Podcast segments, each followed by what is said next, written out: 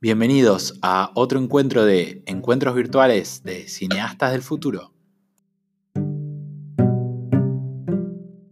Yo soy Seba, eh, estos son los encuentros virtuales que empezamos a hacer, este es el sexto que estamos haciendo todos los miércoles, eh, trayendo distintos invitados del arte, eh, la ciencia, los medios, política, científicos, etcétera y la idea es que sea un espacio para que niños y adolescentes podamos, podamos, ¿no? Yo me estoy incluyendo, soy un niño, en algún momento lo fui, adolescente, eh, podamos eh, interactuar y compartir un momento, dialogar y aprender juntos. Eh, así que les voy a dar la palabra, yo no voy a presentar a los invitados del día de hoy, los van a presentar Lisa, Mai y Juaco, así que Juaco, te doy la, la palabra. Bueno, Eh, Clemency, después de escuchar, es un podcast que, según lo que entiendo, arrancó en 2013, creo. Eh, corrígeme si estoy mal. Sí, sí. Septiembre de 2013. Un, un proyecto de eh, Federico, el que tenemos acá, su hermano Santiago y un chico que se llama Ale. Y bueno, después eh, no sé qué pasó, nadie sabe, es un misterio, pasaron cosas y eh, nada, acá estamos y somos, son, es un grupo ahora mucho más digamos, grande en KMC. Y los últimos episodios eh, son más o menos seis personas, los especiales ya como que son eh, Victoria, Federico, Belén, Nicolás, Daniel y Julieta. Y bueno, eso, es un podcast eh, de los más escuchados de Latinoamérica, de cine, es el más escuchado por lo menos acá en Argentina, eso estoy segura. así que bueno, eso. Bueno. Qué bien, sabes todo. buena data. Aprobado. Aprobado. Bueno, y ¿quieren empezar? ¿Quieren presentarse ustedes, chicos? Y luego... Sí. Eh, eh ¿Quiénes? Sí. ¿A quiénes te referís como chicos? ¿Nosotros? Todos somos chicos. No, eh... Claro, por eso. Más a, a, los chicos más chicos. Ah, ok, empezamos por ellos, dale. Ok. Eh, Bueno, yo... Si quieren empiecen a hacer preguntas, siéntanse libres. Bueno, yo empiezo con las preguntas. Em, ¿Qué es el cine para ustedes y cómo impacta esto en sus vidas? Wow. Vamos a empezar, empezamos con una tanda. Bomba nuclear, así les tiró. Eh, ¿Qué sé yo? Para mí el cine eh, es una pregunta difícil, ¿no? Pero bueno, es una de las cosas que más me gustan, que más disfruto desde que tengo uso de razón y memoria. Es el, es el arte, creo, más eh, que tiene, que, no sé, seguro, sin ninguna duda, es el arte más popular. Tal vez no solo el cine, sino ahora se le puede decir, las artes audiovisuales, porque las series no son exactamente cine y también, eh, qué sé yo, ver una película, ver una serie es algo que a todos nos gusta, eh, a todos nos llega. Me parece que es la mejor forma de contar una historia porque usa, hace uso de todas las otras artes. Es como una especie de arte combinada que hace uso de las fuertes, las fortalezas de prácticamente todas las otras artes. Así que eso es lo que me parece que es más impactante. Y el rito de ir al cine en sí mismo es una de las mejores experiencias que uno puede tener porque es como, es algo compartido, hermoso. Y nada, por estas razones que estoy diciendo, que son las primeras que se me ocurren y, un, y mucho más, por todo esto, por, por, lo que es algo tan, tan popular que apasiona a tantos, eh, tantas personas como nosotros, por ejemplo. Victoria. Bueno, sí, eh, Fede lo dijo muy, muy lindo. Eh, creo, que desde chica me gustó esto de, transportarme a otros mundos y que me cuenten historias. Me gustaba mucho leer también, me gusta mucho leer, pero como dice Fede, eh, creo que el cine es eh, lo más completo, el arte audiovisual, lo más completo y sí, que tiene el poder de transportarte a otros mundos y de generar mucha empatía. y creo que también es una buena forma de, de conocer culturas, de conocer historia, no sé, yo creo que si no fuera, no hubiera sido por el cine, hay muchas cosas de historia que no hubiera sabido porque ahí uno estudia y eso. Pero no es lo mismo estudiar sobre la Segunda Guerra Mundial que ver la lista de Schindler. Entonces, creo que sí, el cine me transmite mucho y qué significa en mi vida, mucho. No me imagino una vida sin cine. Imagínate una cuarentena sin cine, ¿qué hacemos? Por ejemplo, sin, i- sin ir más lejos. Una cuarentena sin torrent. Oh, no. Eh, Tal cual. A ver, creo que ahora iría yo. Así que bueno, eh, yo voy a preguntar algo más personal, digamos, del podcast, es cómo se conocieron ustedes, digamos, el equipo actual de KMC, eh, porque me parece un poco loco que son tres personas de Buenos Aires, una de Corrientes, una de Pampa, una de Bariloche, y tipo, que hagan un podcast juntos, eh, no sé, ¿cómo, cómo salió eso? Según lo que entiendo también Fede es el más, el más antiguo en el podcast, así que bueno, Claro. ¿cómo surge la decisión de juntarse entre todos? Em, en realidad, sí, como vos habías dicho antes, el podcast se inició sus primeros tres años, eh, de siete que estamos por cumplir, eh, se, ll- lo- se llevó adelante con mi hermano y un amigo de él, eh, hasta que llegó un punto, no hay mucha historia, El- lo que sucedió es que ellos dos no quisieron seguir adelante con el proyecto y yo por el contrario tenía ganas de hacerlo crecer todavía más. Entonces lo que me pasó fue que hubo, en el momento que se hace, se toma la decisión de que, bueno, de que ellos no iban a seguir, eh, como yo sentía que había como cada vez una comunidad más grande, cada vez teníamos más oyentes, llegábamos a, a países que nunca nos podríamos haber imaginado llegar, no quise perder el tiempo y en el transcurso de dos semanas armé un grupo nuevo eh, que más que nada está compuesto de eh, oyentes, o sea, gente que ya nos escuchaba, lo cual yo siempre digo o dije en otras entrevistas similares que nos hicieron, fue una ventaja que nunca antes había tenido. Yo siempre fui una persona que siempre quiso llevar adelante proyectos y en todos los proyectos que quise llevar adelante, salvo que MS, me vino en una posición de tener que convencer a la gente de tipo, sí, les juro que este proyecto va a estar buenísimo, no saben lo que... O sea, tener que venderlo con todo lo que puedo. Y me, o sea, en este momento, cuando tuve que buscar un, nuevos integrantes para me se fue al revés. O sea, fue en realidad muchísimo más fácil porque la gente interesada en participar ya sabía lo que hacía, exactamente, les gustaba. Hiciste como medio un casting. así- claro, fue un casting, pero tipo... eh, de oyentes. es mucho más fácil, claro, mucho más fácil que, que- que lo que podría, que lo que en otras circunstancias podría haber sido.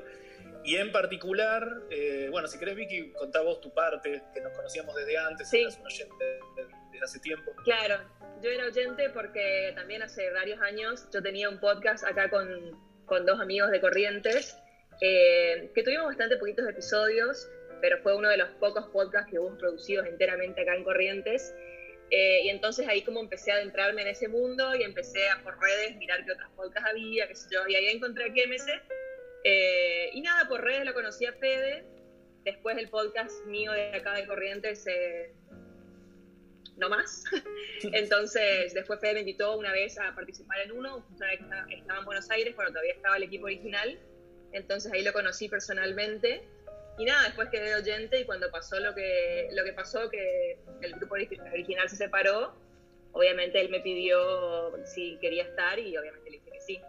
Con la dificultad que tengo yo que no vivo en Buenos Aires como el resto de los chicos, que a pesar de que son de otras provincias, todos viven en capital, o bueno, Buenos Aires por lo menos, o en capital viven todos, ¿no? No, Eh, Nico vive en, sí. en- en provincia, creo, no sé. Nico vive en provincia, es el que más lejos vive, sí. Pero bueno, Em, se adaptó gracias a la tecnología de internet, a micrófonos y a muchas cosas, eh, para que no se note que, que yo grabo a distancia. Y igual, igualmente hemos grabado muchos podcasts cara a cara porque suelo ir bastante a Buenos Aires. Solía ir. Claro. a Bueno, claro, antes de la cuarentena. Sí, lo, Algo, que, algo en relación a Vicky, que, mm, que es como, yo la tomo como mi mano derecha, ¿no? Digamos, la que más eh, participa en, progra- en programas es ella, eh, seguida de cerca de, de los demás, pero bueno. Eh, lo que pasó de curioso es que en aquel momento ella empezó participando en, en algunos de los primeros podcasts que grabamos sin mi hermano, y me acuerdo que un día me dijiste, estaba por empezar la séptima temporada de Game of Thrones, séptima, ¿no? Sí. Y me dijiste, Mm, ¿qué tal si hacemos eso que querés hacer desde hace años, pero que eh, mi hermano y Ale no, era una idea que no les gustaba, y le dedicamos un podcast a cada capítulo de Game of Thrones?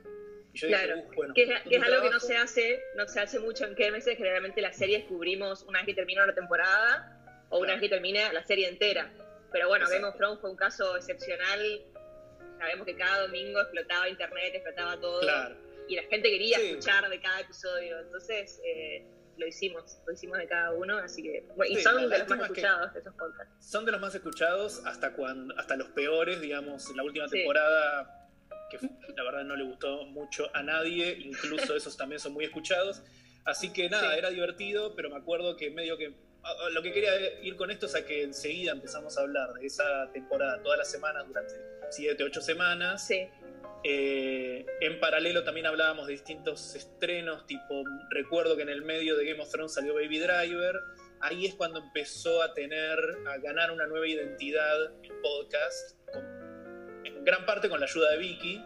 Eh, recibíamos muchos mensajes y qué sé yo, es como que creo que gracias a Game of Thrones, por más que ahora no tenga, nos haya dejado un recuerdo medio agridulce, eh, fue más fácil encontrar este nuevo aspecto. sí. Y después sí, como Me vos acuerdo decías, lo que eh, costaba grabar esos podcasts. Terminaba sí, Game of Thrones un- a las 11 de la noche. Ahí era entrar a Twitter, ver qué se dijo, tal cosa, empezar a grabar, editar para subir el lunes. Me acuerdo una vez Sí. que, se, que te acordás que se borró todo y me tuve que levantar Sí. a las 5 de la mañana para grabar de nuevo. una vez tipo, Y hacernos los espontáneos como que era la primera vez. Hubo tipo un cuarto o quinto capítulo de la séptima temporada que perdimos todo. Ella entra a trabajar a las 8, yo en ese momento no estaba trabajando, entonces grabamos el, podcast a las 6 de la mañana, yo me puse a editar una locura, era como demasiado estresante, pero eh, con el correr de los años eh, fuimos evolucionando la manera de trabajar y ahora yo siento que desde hace un año los podcasts eh, suenan en el sentido de que hay tipo Vicky a veces está lejos o Juli también, eh, salen impecables. Me parece que ya no hay manera de mejorarlos más. Pero eh, en esta primera época eran un poco más, eh, viste, les faltaba mucho pulido. Se dejaban escuchar, Sí. pero no, no- o sea, yo Bueno, siempre me fui a, a obsesionando. nivel en- técnico también se fue perfeccionando el tema de equipos, edición. Claro, etcétera. bueno. Después, más o menos nueve meses después de, este- de esta época, compramos micrófonos propios. Vi que empezó grabando con un micrófono bastante choto, eh, que funcionaba, pero no era de los mejores y se cambió a otro. Digamos que siempre fuimos evolucionando con tal de, no sé, muchas veces nos dicen que somos de los, eh, el podcast me- que mejor suena de los que escuchan nuestros Sí, oyentes. no, no se nota que están en otra provincia, la verdad. Claro.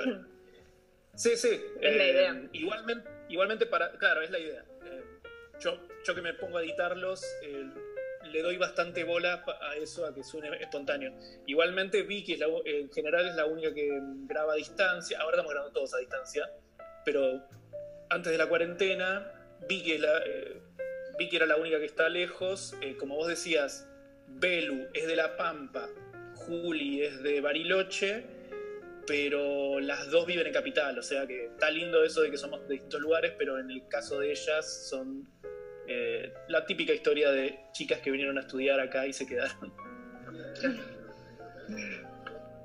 Y nada, creo que es, con eso más o menos eh, respondería cómo, lo- cómo Sí. los conocí. O sea, ca- cada uno tiene una historia igual en particular. Juli tenía un podcast eh, que me citó una vez, nos citó a nosotros, entonces yo a, a- a través, o sea, la conocí a través de eso. Eh, Nico era un tipo que comentaba muchísimo en nuestros podcasts en Twitter, en Facebook. Pelu entró un poco después, una vez que hizo una llamada y ella se, se copó porque también nos escuchaba y cayó a, un, a una de nuestras proyecciones que hacemos en Cinecu y ahí la conocí, me cayó simpática y, y la incorporé, como que cada uno tiene una historia. Ah, el único que no era oyente es Dani, que era un amigo mío, eh, que lo incorporé por su conocimiento enciclopédico de historietas. Él es el único del equipo que nunca eh, nos había escuchado antes y sigue sin escucharnos porque le da vergüenza escucharse. Es el caso especial. Pobre Dani. Ese es el caso especial. Dani es el, es el especial. Sí. Bueno, ahora pregunto yo. A ver. Bueno, ¿qué peli o serie es, tu es la favorita de ustedes? ¿O qué y género favorito también? Ok. ¿Quieres empezar vos, Vicky? Sí. Eh, bueno, en realidad la película, la pregunta, ¿cuál es tu película favorita? Siempre digo que es la peor pregunta que me pueden hacer porque, no sé, creo que cuantas más películas, películas, ves, claro, en menos poder responder esa pregunta, pero siempre tengo una respuesta así como medio de memoria que te digo, para salir de apuro, te voy a decir Jurassic Park porque es como que nunca va a dejar de ser mi película favorita, así que te digo esa. Pero pueden ser 500 más, obviamente. Está bien, a veces Sí. a mí me pasa lo mismo, me, me identifico con vos. Es Claro. una- Ay, bueno. Les Es- cuento que es una pregunta muy difícil a todos los que entran a Cineastas del Futuro, todos los alumnos nuevos, siempre les hacemos la pregunta esa y a los padres en la primer clase que tengan. Ah, Claro. Es como una pregunta a la Es que los empujamos porque habla, es muy difícil y a la misma vez habla mucho de Sí. uno, entonces es como una lección Claro. obligatoria que le hacemos a todos. Sí. A veces va Sí, cambiando como esa también. respuesta como para, para contestar así rápido y después si charlamos mucho y entramos a, a debatir en género, directores, bueno, podemos hablar de más, pero si no... De es directores me gusta hablar a mí. De Bueno, ahora directores. podemos hablar. Sí, yo la hago corta también. eh, no sé, te puedo decir Magnolia, que es una de las películas que más me impactó. Pero sí, tenemos esa, es- esa cuestión. Nosotros en el podcast lo que hacemos es, eh, en cuanto a eso, desde cada vez que cumplimos años, y ya tuvimos seis cumpleaños, hacemos especiales en los que hablamos de cinco películas favoritas, cada uno, cada uno de los participantes. Los primeros tres años eh, eh, éramos mi hermano, Alejandro y yo. Desde hace tres años que siempre está Vicky incluida y los demás. Pero lo que hacemos es, hablamos de cinco películas favoritas, que es un poco más, digamos, podés hacer, elegir las cosas de que se, Sí. se te pueda entender por dónde viene tu gusto. Y aparte la, el, el otro chiste es que sabemos que el año que viene vamos a poner cinco más y así es como que vas haciendo, Está va bueno. creciendo una especie de ranking. Porque la realidad es que sí, películas favoritas uno tiene 100, ¿viste? Sí. Eh, sí, lo que está y va cambiando divertido- encima, o sea, depende del humor, depende de la edad. Cuanto más mire uno, después le empiezan a gustar más. Claro. Claro, y hay, hay muchas películas que no, te Más, gustan, Sí. Que no te gustan inicialmente, que capaz las ves más de adulto y te gustan mucho más. Y al revés, películas que te encantaban cuando eras chico, después las ves de grande y decís esto es una pelotudez. Perdón por la, por la palabra. No te Eh. Pero lo que dice Seba también es divertido, porque muchas veces cuando le decís a alguien, tipo así, de la nada, decime tu película favorita, más que la película favorita, porque, o sea, si estamos de acuerdo que no es posible tener una película favorita, lo que te van a decir es la que primero que se le viene a la cabeza. Entonces eso por ahí dice tuyo, dice, Claro, dice algo de vos. habla- habla como mucho. cuando te dicen... Claro.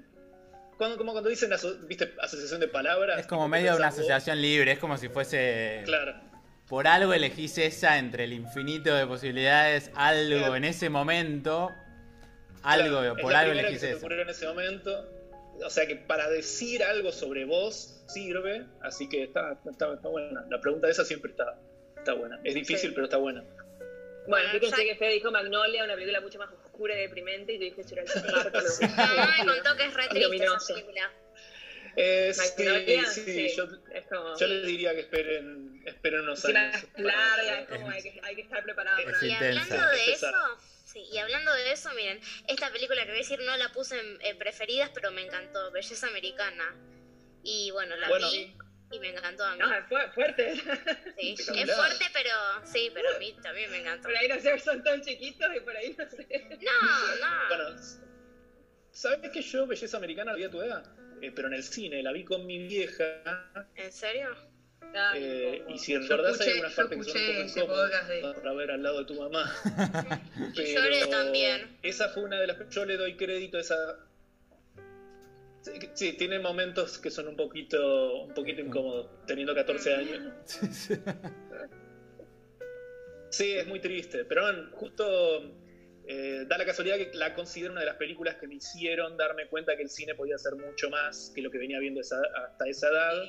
Eh, es una de las películas que me hizo enamorarme un poco más del cine, Belleza Americana, la verdad que es, es muy, Sí, muy lindo. yo, yo me acuerdo que, que- que yo escuché ese podcast, creo que fue el primero o segundo aniversario que me sé que contaban, creo que no sé si era Ale o tu hermano o vos, Eh. que decían que tipo que venía con el, eh, cuando ibas al videoclub, cuando la, la alquilabas venía con el material extra, entonces se dieron cuenta Ah. cómo se hacía una película con eso. Sí, sí, mi hermano en uno de los aniversarios le dio crédito también a, a una de, era una de las dos, tres películas que lo convencieron de que quería, de que iba a querer estudiar cine. Eh, y también en Magnolia, son justamente varias de las películas que en nuestra familia eran muy, muy bien consideradas.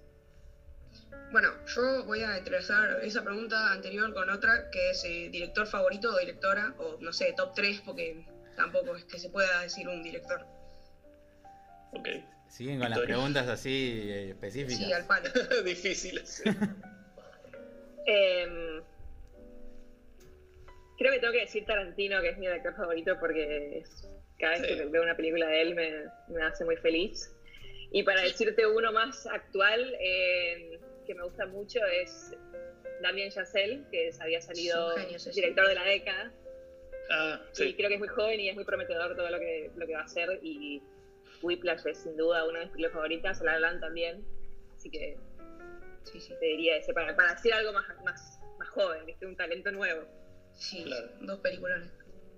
Sí, en su momento, hace algunos meses hicimos un programa que se llamaba Lo mejor de la década y eh, los oyentes, eh, y les preguntamos a los oyentes cuál era su, su película de la década y salió muchísimo, hubo muchos votos para Whiplash y La La Land, por lo que dijimos que el director de la década, para qué meses después de escuchar y su Ah, audiencia, mirá. era Damián Chazelle. Sí. Sí. Eh, sí, yo, qué sé yo, puedo poner a Scorsese, eh, que la verdad hizo, la verdad que no sé cuántas películas hizo, como 40, pero por lo menos 20 son películas que van a- directo a lo clásico, lo, lo mejor que se Sí. hizo en el séptimo arte. Tarantino lo disfruto un montón, pero de nuevo, es una película muy, eh, perdón, una pregunta muy difícil porque hay muchísimos. A medida que conoces más del cine te das cuenta de que hay tantos talentos diferentes y eh, no sé, tantas maneras distintas de contar una película que, qué sé yo. La variedad es, es una de las cosas que, tiene de más, lindo el cine. Eh, a ver, cine iba a decir otro. Bueno, Paul Thomas Anderson, el director de Magnolia, es un director que me encanta, si bien tiene algunas que son un poquito más pretenciosas, eh, que, que son ya demasiado... Yo las tacho un poquito de snobs, pero sus mejores películas son increíbles. Sí. Ok, eh, les voy a preguntar, ustedes a la hora de dar una crítica sobre una película, suele, eh, que capaz no les gustó tanto, suelen ser sinceros con su opinión. ¿En algún momento no les dio miedo que la audiencia eh, se enoje o tome a mal su crítica? Eh, No sé, capaz más al comienzo, pero ahora, no sé, con tantos programas encima, perdón la expresión, medio que nos chupa un huevo, o sea, sí. a nosotros no, nadie nos paga, ningún, ningún estudio, ninguna distribuidora, nada, así que Está perfecto. si no somos sinceros, ¿qué vamos a hacer? Claro. Sí, hay como una especie de ruido. eh, hay mucha gente que si no les pagan o si no tienen algún beneficio por parte de los grandes estudios, lo están buscando, por lo que nunca los vas a Claro. escuchar criticar algo eh, muy popular o que tuvo mucho, mucha publicidad. Eh, nosotros, yo- agregando a lo que dijo Vicky, no solo no tenemos, eh, nadie paga en ese sentido, sino que tampoco no lo estamos, o sea, tampoco lo estamos buscando.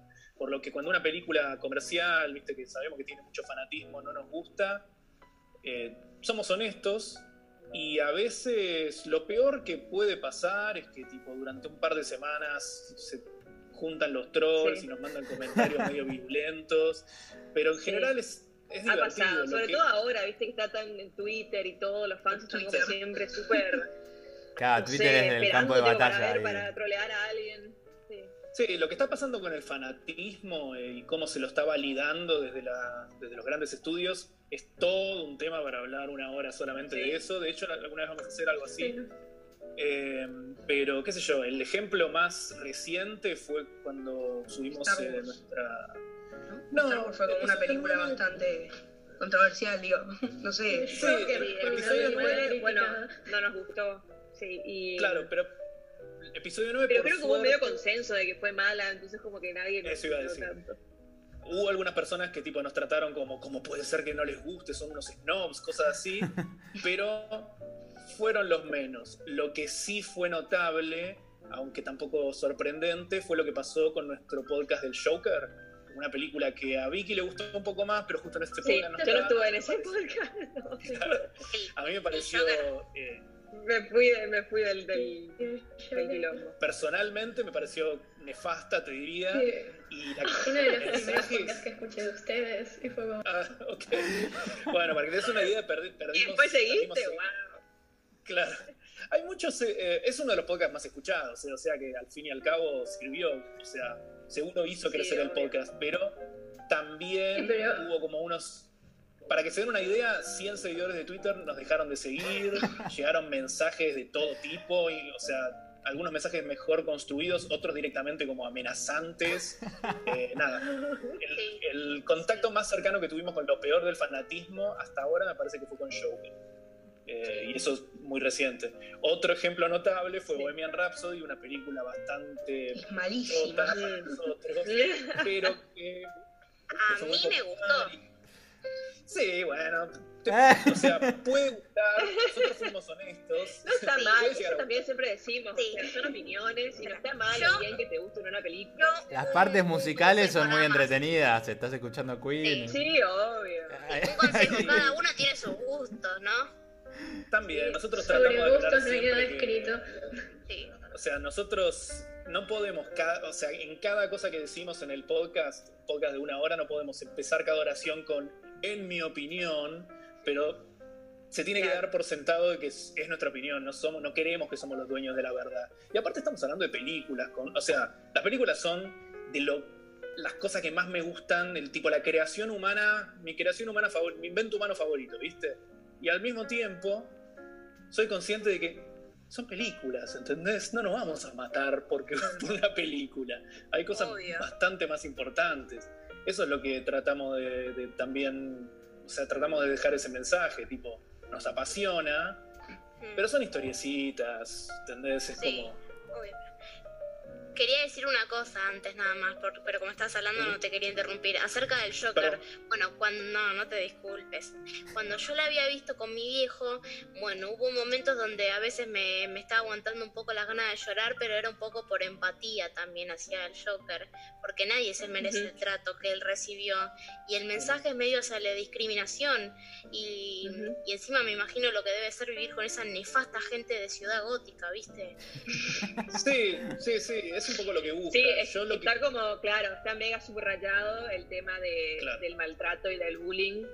Sí. Capaz un poco mucho, pues, porque nadie le pasa tanto todo, Sí. todo junto. Obvio. Pero Sí, sí, genera creo- empatía, sobre todo, no sé, el tema de enfermedades o trastornos mentales, por ahí es un tema que es muy delicado y está bueno que, que se toque. Eh, y por ese lado te puede generar mucha empatía. Eh, pero sí, creo que está un poquito exagerado. Pero igual a mí me, Sí. gu- me gusta el Joker. Si después ves el rey de la comedia, baja como 5 puntos, pero bueno. Sí, sí. Y a Y si película de Scorsese... Y bueno. cualquier película de Scorsese va a ser más sutil. No, lo que tiene el Joker es que es medio manipulativa por ese, eh, por ese lado. Eh, al respecto de eso, eh, me acuerdo de un tweet del Joker o de episodio 9, me causa mucha gracia los, los tweets, los tweets muy ingeniosos, mucho más ingeniosos que lo- cualquier cosa que se nos pueda ocurrir en el podcast. Y con respecto a eso, había uno que decía: eh, Me encanta cómo. eh, cómo transmiten esa sensación de que la vida te mata a patadas, mostrando que al Joker le pegan patadas en cuatro escenas diferentes. Claro. tal, tal vez es, es una película que es un poco manipulativa y, y, eh, estas son las cosas que a mí no me gustaron. Y eh, manipulativa y un poco camina por lo obvio, pero te puede llegar tranquilamente. Como decíamos antes, no, no soy un dueño de la verdad ni nada por el estilo, así que a, a muchos les funcionó. También está un poco confuso el mensaje porque te da lástima al Joker, pero al mismo tiempo es un villano que termina siendo un asesino. ¿Entendés? Es Un como, trastornado. Alto trastornado. claro. Tipo, entonces tenés que sentir Sí, empatía igual por él. ahí era donde yo no estaba de acuerdo Sí, es con, con confuso. eso. O sea, es confuso, pero al final no, ¿entendés? Porque al final te queda claro que es el villano, no tiene que explicarte la película y tampoco tiene que tener moralidad ni siempre mostrarte a gente buena. Pero No, no. bueno. Pero bueno, Bueno, yo voy con una pregunta del público, que acá en YouTube están preguntando. Eh, ¿Cuál es la primera película que recuerdan ver en el cine y si piensan que las copias digitales arruinan esa experiencia? O sea, sí, que el, si el cine es mejor experiencia que verlo en casa, creo que es lo que yo interpreto. Yo me imagino que se refiere a que ahora los, los proyectores son digitales y antes eran de, Sí, de fílmico. Eh, Vicky, ¿querés? Vos sabés que no, no estoy pensando, pero no sé si me acuerdo cuál fue la primera película que vi en el cine. Es probable que haya sido Toy Story, pero. es probable que no. no sé, no recuerdo. Yo, una de las primeras películas que me acuerdo eh, que fui con mi mamá y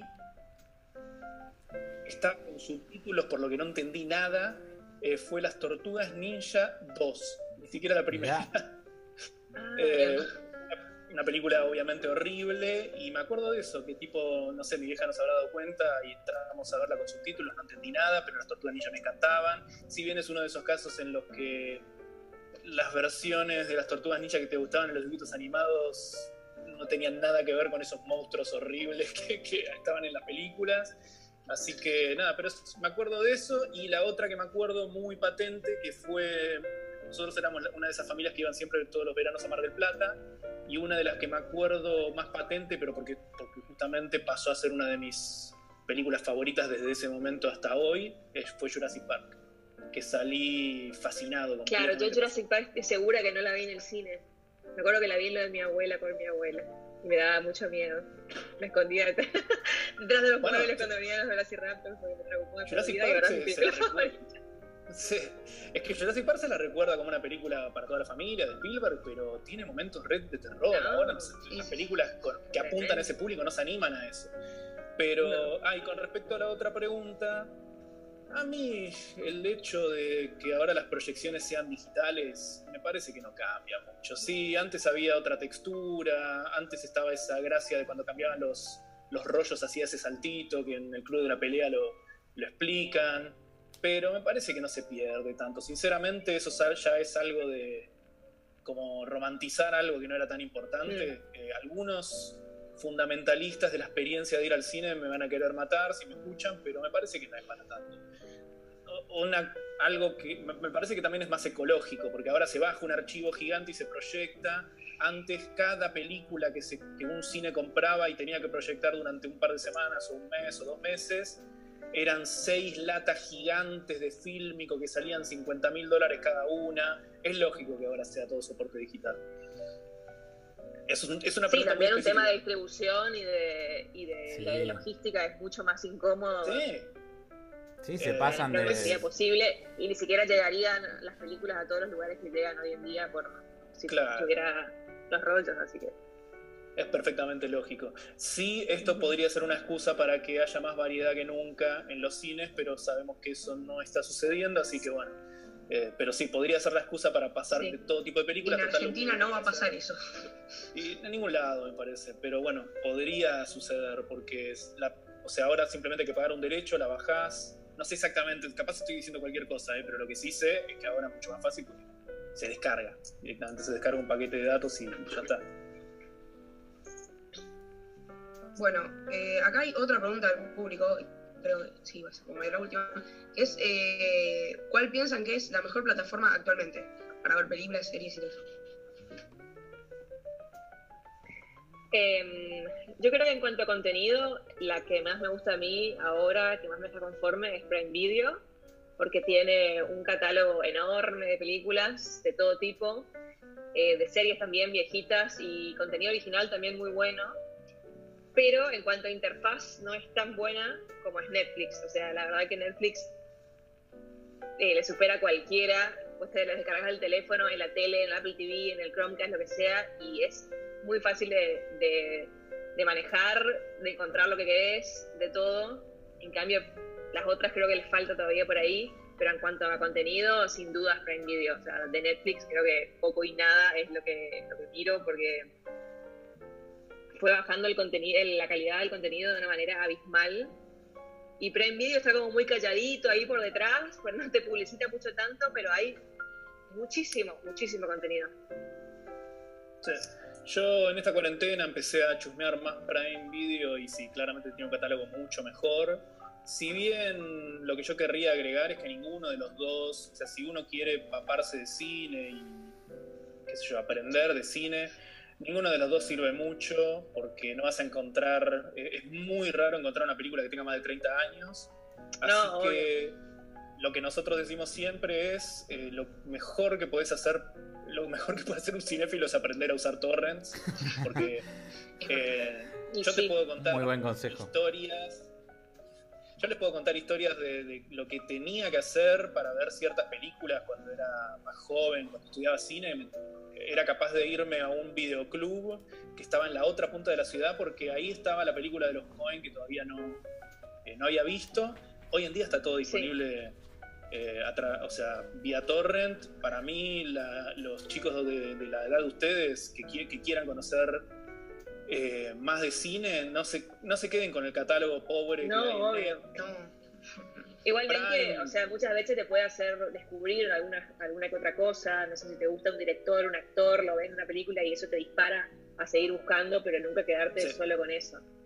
Sí, sí, porque Yo me acuerdo acá en Corrientes pobre. había un, un lugar que se llamaba Videoclub Clásico, algo así, no me acuerdo cómo se llamaba, y que era el único videoclub que tenía películas pero viejísimas y tenías que alquilar VHS que estaba todo podrido, llevar a tu casa e intentar ver en una tele de tubo una película los 90. Pero bueno, ahora es todo diferente y más fácil. Así que sí, hay que usar torrent. Sí, Sí, bueno, sí, sí, igual hay- uno lo usa para, para ver en su casa y hacer uso personal, no está tan mal tampoco. Nadie va a distribuir, a distribuir ni a hacer negocios raros. Así que No, si es o para sea, aprender de cine, no está tan mal. En teoría, si estás usándolo para ver algo que no está disponible de ninguna otra manera, eh, qué sé yo, no es exactamente legal, pero también, bueno, ¿qué le vas a hacer? No, claro. Hay una plataforma argentina que se llama Cubit TV y ahora está saliendo y que, que parece Ah, que bueno, está, en Cubit, está pegando porque sí. tiene muchas películas clásicas. Sí. Sí, me muchas habían recomendado mucho, todavía no, no la chequeé. No, no- así que Lo que tengo ver- ver entendido qué es que anda más o menos, se traba mucho y Mm, cosas por el estilo, sí. pero sí, ellos tienen una muy buena selección de, de películas. Y si querés ver cine argentino, está Cinear, o sea, cada vez hay más Sí, eh, servicios. ¿A ustedes cuál les gusta? ¿Cuál tienen? Eh, Extremio. no sé. Ah, Y esa es de. Pero el otro día, el otro día descargué Estremio porque no tenía, yo usaba el torrent directamente buscándolo a la antigua, de Pirate Bay. Y muy fácil y muy, muy práctico Estremio, ¿eh? Muy bien. Yo también la yo descubrí nunca me hace pude poco. enganchar.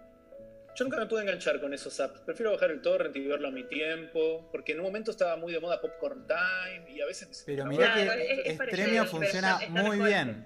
Muy bien. Me Ah. sorprendió. eh. Yo, yo siempre usaba Torrent, pero. No lo podemos decir oficialmente. No, no. Lo usaba para bajar eh, cosas oficiales, no nada de. Pero no, Claro. funciona muy bien. Sí, No estamos bueno, hablando de bajar qué, porque por Torrent se puede bajar cualquier cosa legal. Claro, claramente. libros, No estamos aclarando. Obviamente estamos hablando de películas que tengan los derechos para bajar por Torrent, claramente, ninguno. Claro, claro. Sí, obvio. sí, sea, sí, está clarísimo. Está clarísimo. Ya no tengan, sí, sean de libres derechos, obvio que estamos hablando Está, de está clarísimo, no, no creo que. No hay ninguna duda al respecto. Yo tengo una pregunta. A ver. Em, ¿Cuáles fueron los podcasts que más disfrutaron grabar y que más disfrutan grabar y por Eh, yo creo que entre mis favoritos de grabar fueron los del Señor de los Anillos. Y los de Game of Thrones disfrutaba de grabar, porque cuando, cuando me gustaba mucho el episodio me sentía muy eufórica y quería hablarlo. Y cuando estaba indignada también sentía el mismo nivel de euforia, pero para el otro lado. Y, y nada, era muy divertido. Hasta cuando puteábamos era divertido grabar eso. Y bueno, y los los Anillos porque es una trilogía que amo con toda mi alma y disfruté mucho de ver y de compartir esa pasión con Belu y con Manu, que también son fans, y con Pedro. Sí, los del Señor de los Anillos, los del Señor de los Anillos son como son los favoritos de muchos oyentes. De vez en cuando preguntamos cuál es tu podcast favorito, cuál es el que más te gustó. Y siempre el que más votos tiene es, eh, los que más votos tienen. Uy. Con respecto a los Vicky, Se tragó Fede. ya la última temporada los de... ¿Me, me trabé? ¿Me Un segundito se trabó. Sí, no, ahora te escuchamos. Ahí está, Ah, ahí está bien. Eh, con respecto a lo que decía Vicky de Game of Thrones, a mí me pasó algo diferente. porque ya en esta última temporada, digamos, en esta época del año pasado, veía que se estaba estrellando como en, el Uy. Como yo también tengo que perder tres horas. ¿Me escuchan, no? Sí, sí hubo un segundito nomás que se cortó. ¿Se me escucha? Ahora sí. Ah, ok, ok.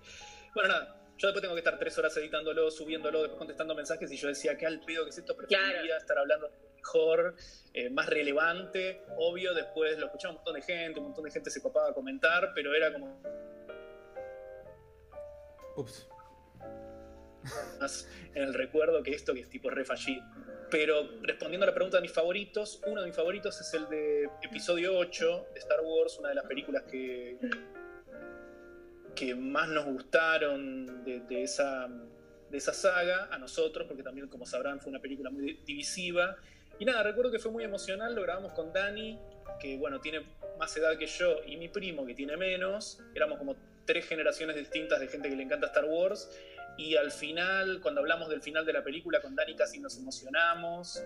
Así que fue como un eh, podcast eh, que, quedó en mi recuerdo. Otro similar fue Coco, que, en el que hablé de. Hablé con dos mexicanos. Hablé con dos mexicanos de. Mm, digamos, de cómo ellos viven la celebración del Día de los Muertos. Y además encontré un montón de paralelos de, digamos, familia protagonista eh, de Coco con mi propia familia, así que también fue un poco emocionante. Eh, pero la verdad que a esta altura hay un montón que tipo los escucho y digo, che, esto quedó bueno, ¿viste? Esto como que quedó una cosita con un moñito. Eh, ya está, o sea, tenemos más de 400 programas y hay, hay unos cuantos que estoy orgulloso de cómo quedaron. Y hay un montón que tipo se, subieron y, y pasaron. Los especiales de fin de año también me gustan mucho porque ahí podemos escuchar eh, películas favoritas de todos y siempre me llevo alguna recomendación porque siempre hay alguna que no haya visto. Entonces después puedo descubrir nuevas cosas, así que no Bueno, los de favoritos, los de favoritos del año y los de favoritas en general, eh, estos programas de aniversario son de los más escuchados y más queridos. También porque son los únicos que no vienen con requisito de tenés que ver la película o la serie. Y en esa línea tenemos ganas de. Em, dentro de muy poco vamos a empezar a hacer un estilo de programa que la idea también sea que no hayas tenido que ver nada eh, para escucharlo. O sea, vamos a hacer más de eso, más de más programas sin, sin requisitos. Porque eso es sin tanto formato, hablar de, temáticas que queremos hablar, sin darle tanto contexto dentro de una película. Sí, es una de las cosas contraintuitivas que, que tiene este podcast desde el comienzo, ¿viste? Tipo, si querés disfrutar del podcast, tenés que haber visto la película. Es como casi, como les digo, contraintuitivo. Es tipo ponerle un requisito. Pero bueno, eh, la idea desde el principio fue esa, pero vamos a empezar a alejarnos un poco más. Este año tenemos ganas de ampliar un poco lo que, lo que se entiende como un podcast de KMC, por así decirlo. Sí. Igual también como ese siempre es nuestro formato, nos gusta también ir completando el álbum. Por ahí hay una película que o una serie que no nos gusta tanto, pero sin embargo queremos cubrirla porque creemos que nuestro catálogo es medio atemporal, digamos. O sea, en cualquier momento que vos entres a ver el catálogo, puedes escuchar el podcast de, no sé, X película Baby Driver, si la viste recién o si la viste en estreno. Que diferente a muchos otros podcasts que tienen un formato de, bueno, hoy hablamos de lo que estreno la semana o lo que pasó esta semana. Y que si lo escuchás de acá dos años ya no tiene. está buenísimo eso.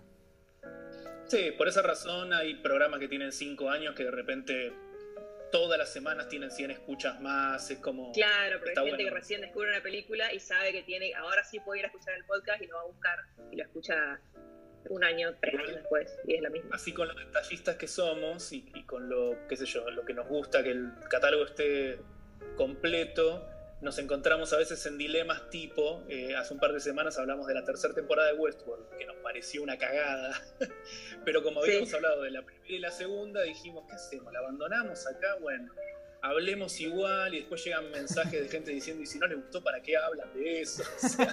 es como siempre, hay, veces que, nos encontramos con dilemas así. Eh, o el episodio de Cats. Bueno, el episodio de Cats bueno, pero ese fue medio chiste. Sí, fue medio chiste. Porque Yo la vi todavía todo esto, quiero verle y escuchar el episodio. Dicen que es muy gracioso, sí. O sea, que quedó, Pero no, sí, lo, que pasó con el episodio de Cats, para quien no lo sepa, fue que Eh, esa semana íbamos a hablar de una película, no me acuerdo cuál, creo que Jojo Rabbit, una que, de, la que íbamos- de la que queríamos hablar sí o sí. Y dije, y el otro, el otro estreno es Cats, muy linda, ¿viste? Eh, el otro estreno de la semana es Cats, no sabemos si hablar de esa. Digamos que si este tweet eh, llega a 300 corazones, le hacemos un podcast. Llegó a 450, o sea que tuvimos que hacer un podcast. Lo tuvieron que hacer. Ah, Sí, sí. Tuvimos que ir a, la fuimos a ver una, una función tarde con Dani y Belu, eh, que fueron los participantes de ese podcast, y nada, fue como toda una excursión, simplemente porque los oyentes querían que hablemos de esa película.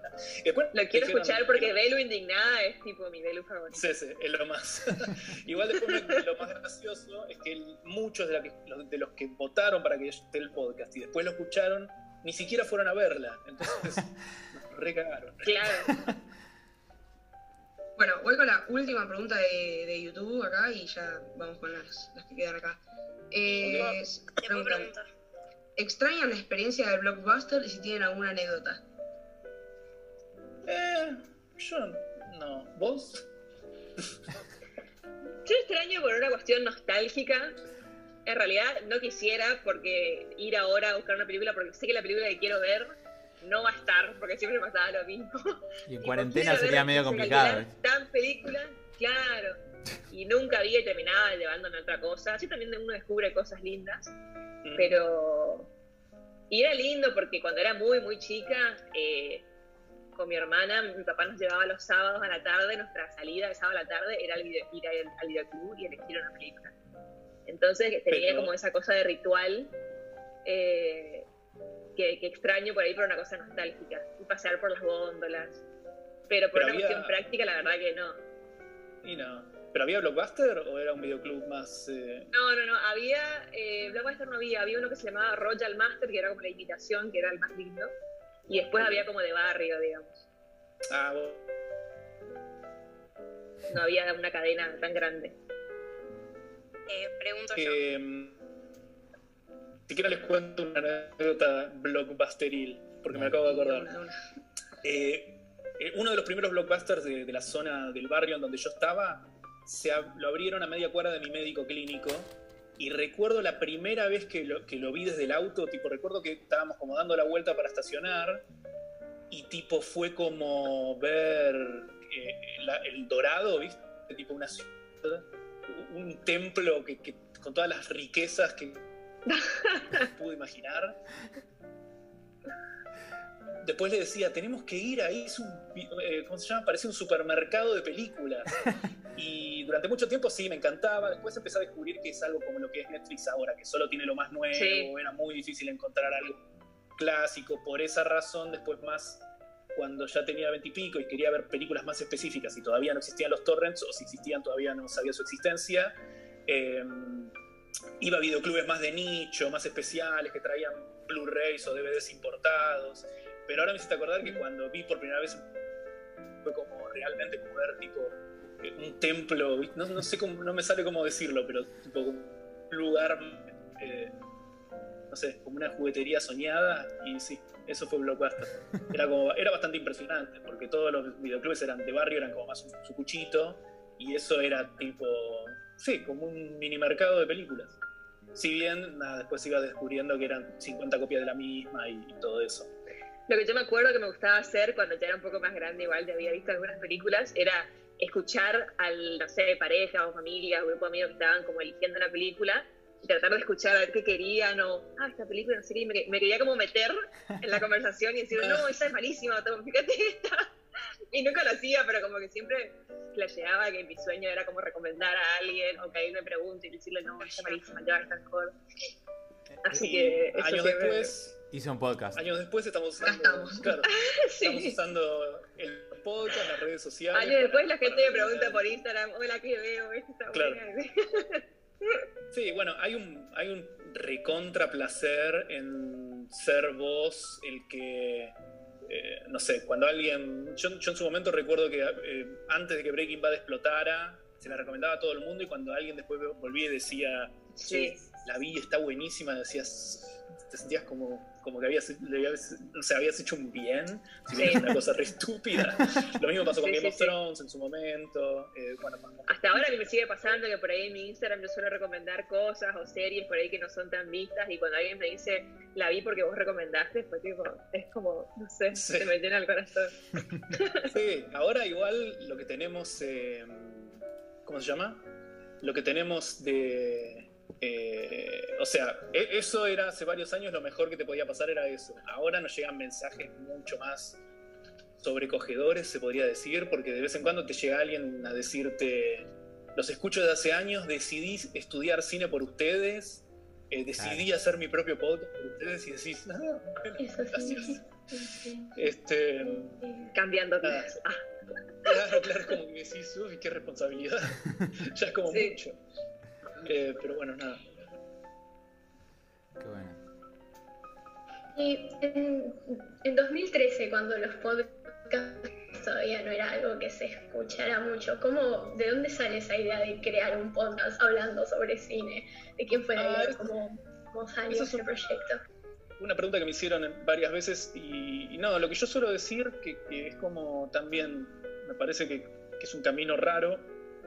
em, la idea de hacer un podcast, la idea de hacer algo que sea una, co- como una especie de conversación entre amigos que vieron una película y la quieren discutir con spoilers, o sea, no una crítica, sino algo para después de ver la película, es algo que se nos ocurrió con mi hermano, que siempre fuimos al cine juntos un montón, y había veces que una película te- teníamos conversaciones, yo me quedaba con la idea, esto si le das un cierto formato, lo aplicas un poco, podría ser un programa de radio o algo por el estilo. Y mm, en un momento se nos ocurrió seguir, eh, se nos ocurrió desarrollar esa idea, y lo primero que pensamos es, como estudiamos cine, tenía- teníamos equipos de, de filmación y qué sé yo, bueno, hagamos algo YouTube que está pegando de YouTube. Pero rápidamente encantaría algo, o sea, algo que, que siga cierta rutina.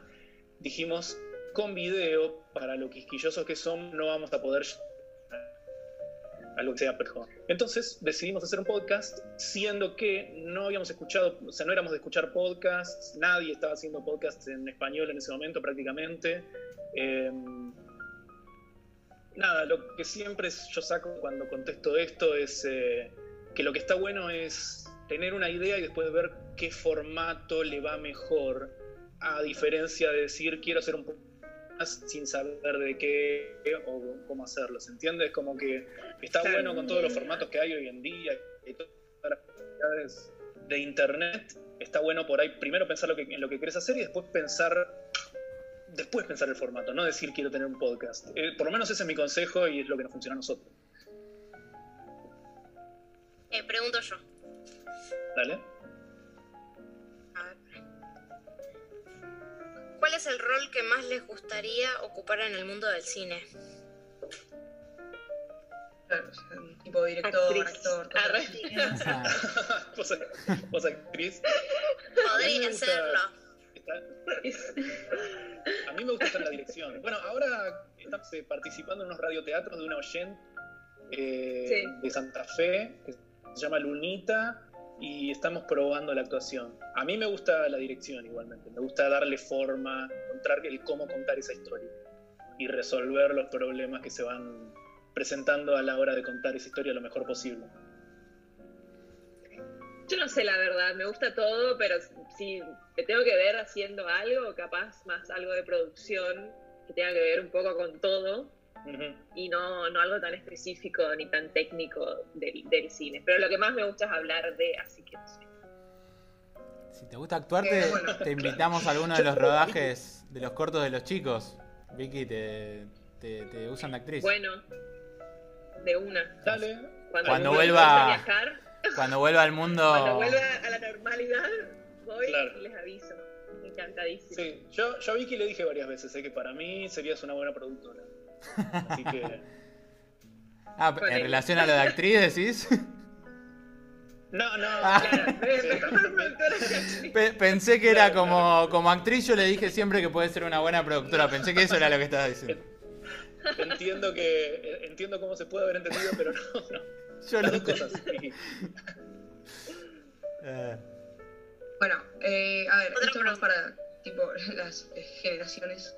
¿Qué consejo le darían a alguien que quiera empezar un podcast y qué futuro ven, eh, digamos, para los próximos años en el desarrollo del podcast?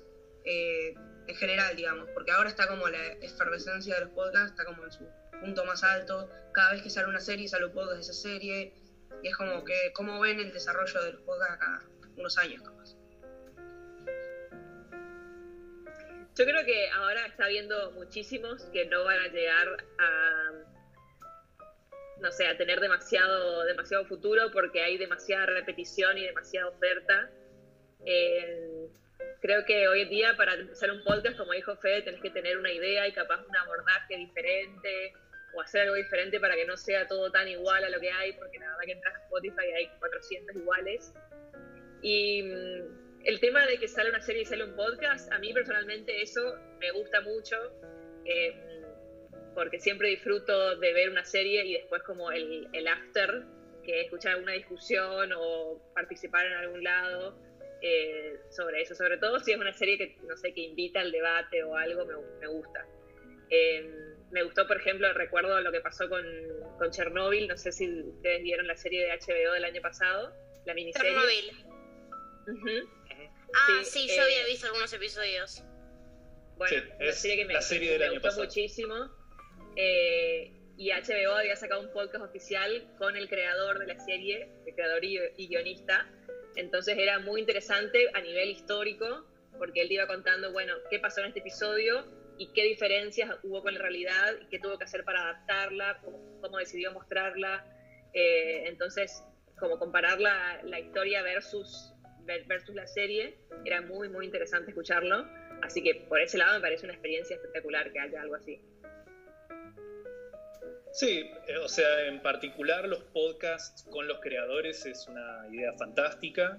eh, Sí, Porque, qué sé yo, da más gusto. Parece que teoría prefiero eso que ver making of, que normalmente está todo más cuidado. Porque lo que tiene el podcast es eso, que normalmente eh, claro. son Es más espontáneo. Sí, es más espontáneo, son dos personas conversando, tres personas conversando. Eh, pero en relación a, o sea, fuera de eso que es muy específico, sí, lo que anda pasando es que hay un millón de podcasts. Yo recuerdo, yo lo comparo, eh, no sé si es, o sea, no sé si es una comparación justa, qué sé yo, pero yo recuerdo cuando yo tenía veintipico, que si vos eh, estabas en un en una habitación con mucha gente de, de mi edad, de veintipico, y de- decías, levanta la mano el que está en una banda, todo el mundo te levantaba la mano. Me parece que ahora es, eh, eh, Claro. pasaría lo mismo con podcasts. Eh, Y l- como dice Vicky, tenés que tener una cierta. Tenés que encontrar una manera de ver las cosas, una impronta propia, porque. Porque si no, hay mucho parecido. A nosotros lo que nos Sí. pasa es que muchos oyentes empezaron su especie de podcast parecido a KMS eh, solo porque nos escuchaban. Y yo lo que normalmente les digo si me preguntan es busquen su propio formato, no quieran hacer lo mismo de nuevo. Eh, porque lo que tiene también el podcast es que es un formato como infinito, se puede hacer prácticamente cualquier cosa. Incluso ustedes hablaban de filmar cortometrajes, contar un- una historia a través de podcast es mucho más sencillo porque no tenés que mostrarlo, simplemente se escucha. Eh, hay un montón de terreno no explorado en el podcast, me parece que va a seguir creciendo, pero como en todos los medios se necesita creatividad y no hacer una y otra vez lo mismo porque... eh, por eso que decía Vicky, como que no, no tiene mucho sentido. Sí, más allá fuera del terreno cine y series, la verdad que hay un montón de temas como para explorar y hay muchos podcasts interesantes, desde podcast formato entrevista o más, o más formato documental, eh, y también podcast ficción que están muy buenos y es una... Yo hace poco escuché por primera vez uno que fue con la serie de, de Amazon Prime, eh, Homecoming, que está basada en un Mm, podcast sí. ficción, la serie de Julia Roberts, si no la vieron, mírenla eh, está basada en un podcast ficción y antes de ver la serie escuché el podcast y era la primera vez que hacía algo así, que escuchaba una historia, solo escuchándola y encima actuada, ¿no? No que alguien sé, un libro Claro. o algo así, era una actuación, pero solo escuchada. Y la verdad que dije, ¿será Sí. que se entenderá? ¿Será que esto? No, se entiende perfecto y es algo muy, muy lindo, una experiencia muy buena. Así que Sí, para mí el también es futuro un del terreno podcast- muy lindo para explorar. Sí, para mí el futuro del podcast eh, va por ahí, por los podcast ficción. Porque aparte encaja con el- la moda, de, o sea, con, con la tendencia de que todo ahora es streaming, porque son historias Sí, las puedes escuchar en cualquier momento, están divididas en capítulos normalmente.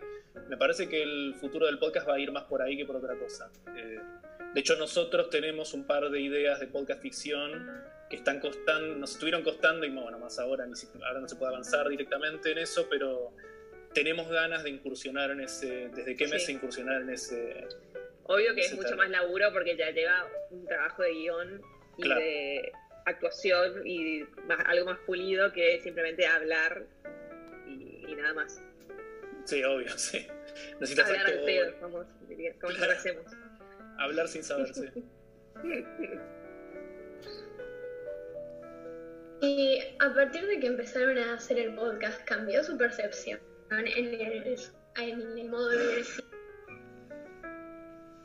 Sí, re. Eh, sí, sí, sí. No sé si- No se me escuchó. es- se te- Sí, sí. se te- Pero entiendo, se- sí se entendió lo que preguntaste. eh, Sí, yo, Ok, eh, perdón, su vez que voy a ver de ver el cine a partir del... Uy, ahí se cortó.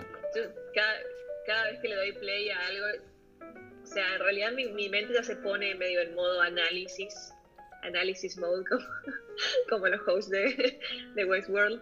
Eh, y más si sé que, que vamos a hacerle un podcast a esa cosa, sea una serie o sea una película, no sé, empiezo a, me doy cuenta que antes yo miraba una película y simplemente la miraba, o sea, terminaba y listo. Y ahora le pongo mucho más atención a muchas cosas de guion, a dirección, también porque conozco mucho más directores, no sé, ver varias películas de un director ya medio que lo conoces, sabes su estilo, sabes qué haría, qué no haría. Eh, sí, cierto que, que sí, que me pongo medio en modo análisis, pero, pero creo que está bueno, o sea, porque termino viendo cosas que antes no veía, o por ejemplo cuando hablo con gente que por ahí no, no ve muchas películas o no, no, no hace esto de hablar de películas, me dicen como, ¿cómo te das cuenta de esas cosas? Y no sé cómo me doy cuenta, es como de mirar y del ejercicio, de la práctica. Claro. Sí, o sea, un poco lo que ejercitamos en Kemes es. eh, intentamos entrenar un ojo crítico. Que ojo crítico no significa que la querramos criticar negativamente, viste que la palabra crítico Claro. al final a veces se asocia con eso. Em, lo que es un poco la idea de- de- del podcast es hablar entre espectadores no pasivos. Eh, no que ven eh, las películas que ven o las series que ven como quien podría estar haciendo cualquier otra cosa que te entra por un oído y te sale por el otro. Mm, Y a medida que grabás más podcast y ves más cine, eso también va cambiando, va evolucionando, porque eh, nada, estamos hablando de arte, ¿no? Aparte de un entretenimiento, un mero pasatiempo. Y eh, hablando más específico, sí pasa que a través de siete años la cabeza de uno cambia. eh, y qué sé yo, para que sea una, una- en, una- en un sentido concreto, cuando empezamos el podcast eh, hace siete años, yo era bastante, creo que tendía a disfrutar más del cine pochoclero, por ejemplo, las Mm. películas del universo Marvel, y con el correr de los tiempos es como que cada vez me alcanza menos. Yo a veces pienso que, no sé si es una metáfora para usar justo acá, pero es como que cada vez necesitas una dosis más fuerte. No me alcanza con, el, con la peli medio que, está hecha para todo el mundo, sino que necesito algo más concreto, más fuerte, con un punto de vista más eh, interesante, eh, apasionado, y siento que eso es lo que... Pero en, sí me parece que eso pasa con todo, o sea, si vos eh, Sí. no sos un espectador pasivo, cualquier cosa que hagas durante varios años vas a, vas a- va a ir evolucionando tu manera de ver y de hacerlo. Bueno, yo igual no llegué a ese punto de que me amargue la vida, o sea, por ejemplo, Marvel es algo que recontra disfruto y me hace muy feliz porque me parece divertido. Le veo los hilos y me doy cuenta de que no es lo mismo sentarte a ver El Rey de la Comedia que sentarte a ver Endgame.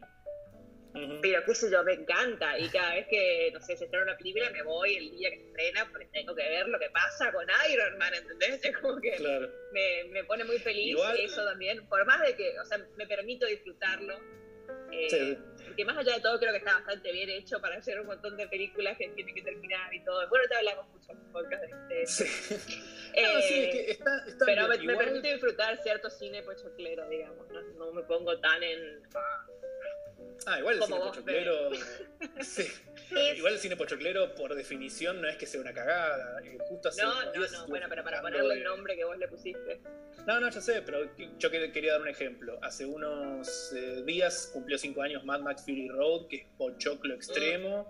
Y para nosotros, nosotros en Kemes, en el, en el podcast Salió como de- película de la década.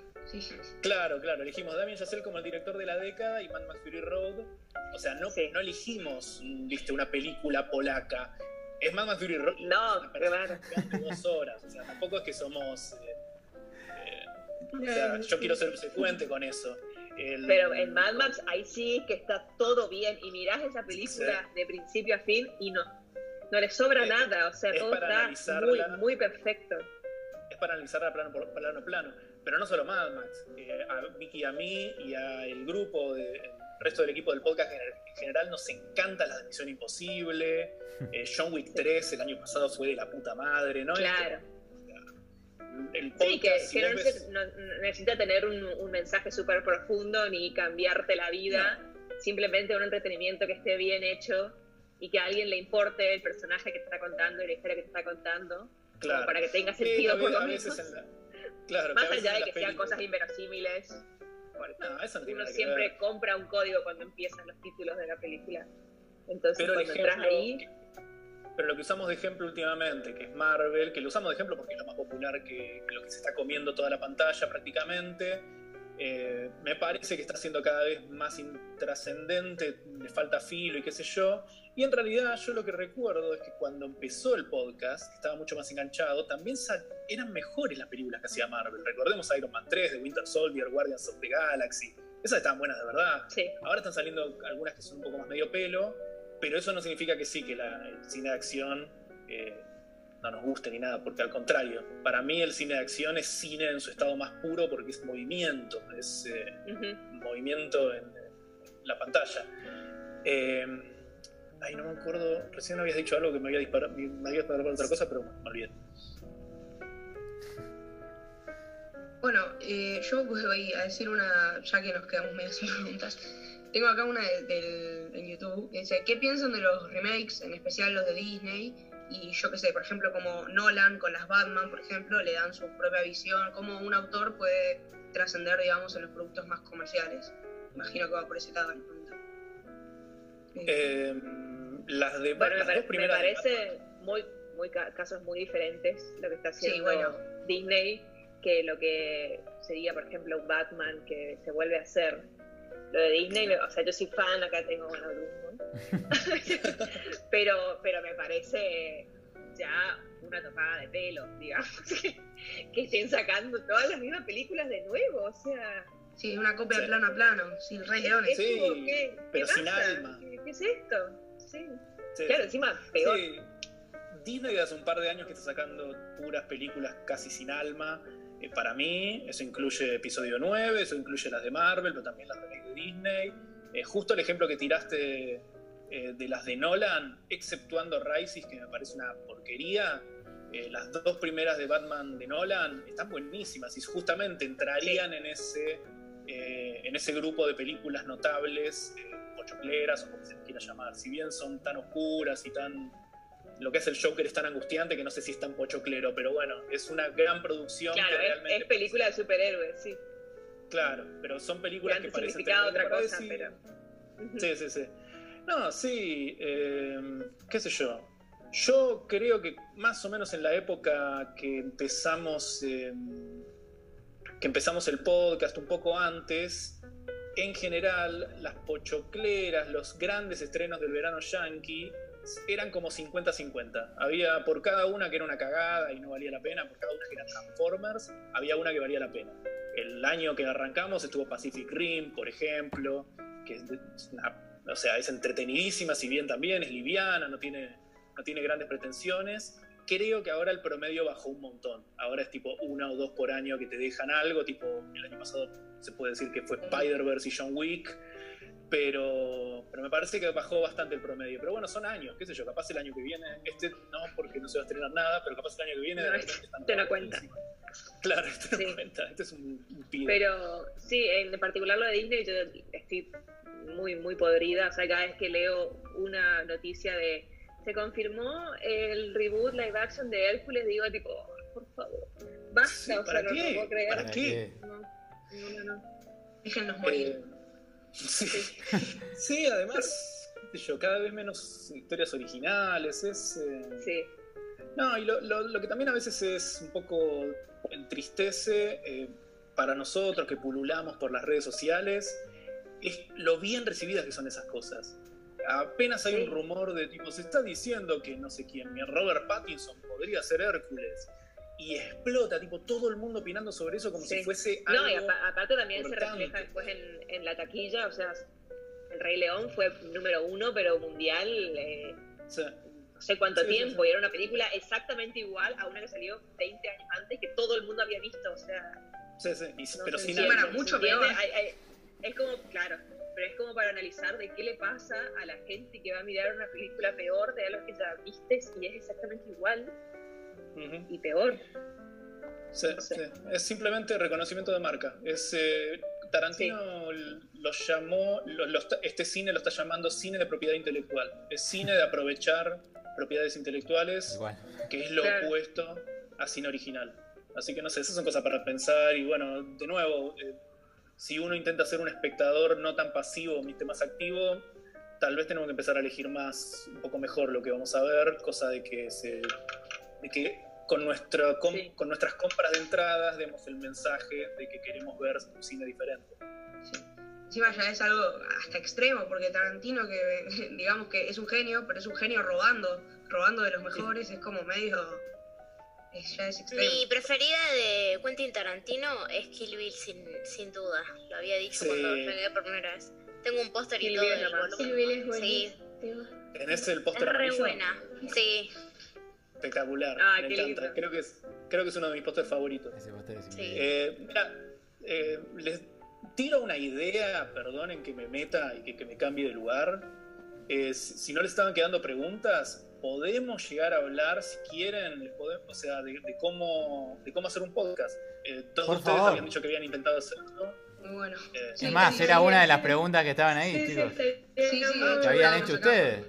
Ah, ok, ok, por eso, por eso digo, antes de 100%, dale, dale. Podemos hacer una especie de tutorial, cómo hacemos nosotros para grabar, porque me parece que a, a- tanto a ustedes como a los eh, chicos que, que van a la academia, por él les puede llegar a interesar. No sé, yo, yo venía con esa idea. 100% de una, por favor. Parece buena. Va a ser Sí, sí, súper útil. Para un montón de re gente. sí, sí. Bueno, pregunten. Eh, no sé. Eh, a ver, es la primera nosotros- que tenés que hacer. Claro. Hacen una investigación sobre la película. Cuando te hacen una pregunta sobre cómo hacer un podcast, eh, ¿qué, qué tenés que decir? Claro. ¿Qué tenés que decir? No, lo, lo único, la única condición es que solamente voy a contestar preguntas con signo blanco y negro. Así que. Tienen que llegar a entender todo a partir de... Dale chicos, aprovechen, Claro, es, es su momento. Ay, a ver qué se me puede ocurrir a mí. Hacen una investigación sobre la película antes de hablar de, de la película. Hacen una gran investigación sobre esta, ¿no? Eso es una buena pregunta. No, nunca una gran investigación. eh, por suerte existe Google. Pero. ¿Sabes qué? An- Antes estaba como un poco la regla no dicha de que, que- de que, o sea, más en la primera época del podcast, estaba la regla de eh, no demasiado. De hecho, en una sí, la idea era ir al cine y enseguida ir a mi casa, en donde grabamos, y grabar el podcast súper fresco. Era tipo la porque la idea era simular la como que tenés con tus amigos puedes salir del cine. Eso fue mutando, eh, porque era muy difícil de sostener, justo coincidir, de ir al cine y después de grabar. Pero durante una época un poco la idea era tipo que solamente sean nuestras reacciones. Ahora yo cada vez estoy disfrutando más dar un texto, hablar, eh, meter declaraciones de los, eh, de los directores, más que nada eh, que leían entrevistas. O sea que sí, yo cada, por mi parte, yo cada vez estoy investigando un poco más. Sí, eso es más que nada lo que hacemos. Solemos eh, leer alguna nota o, algún, algún video en YouTube de alguna entrevista o al, director generalmente, o también actores o, lo que sea, para entender un poco el punto de vista o qué, quisieron hacer o qué quisieron decir con, con, cierta escena o con, cierta, con cierto aspecto de la película. Eh, y también lo que solemos hacer es cuando es una película sobre un hecho real o histórico o sobre una biopic, lo que sea, también tratamos de buscar, no super investigación, pero algún datito que otro para ver qué cosa está diferente a la, a la realidad y qué cosa está fiel a la, a la, realidad, simplemente para sumar algún, algún dato de trivia o de, interés general. Pero no, hay diferencias, Sí, si hay diferencias grandes, nos gusta decirlo. A veces, o sea, en realidad siempre es un podcast de opinión. Entonces, ponerle que nos enteramos de alguna una gran diferencia que hay con la historia real y entonces opinamos si nos parece que hubiese sido mejor ir por ese lado o si entendemos por qué el cambio. O si está bien adaptado eh, para, un, para un fin dramático. Sí. Claro, claro, tratamos de entender por qué hicieron el cambio, haya funcionado o no.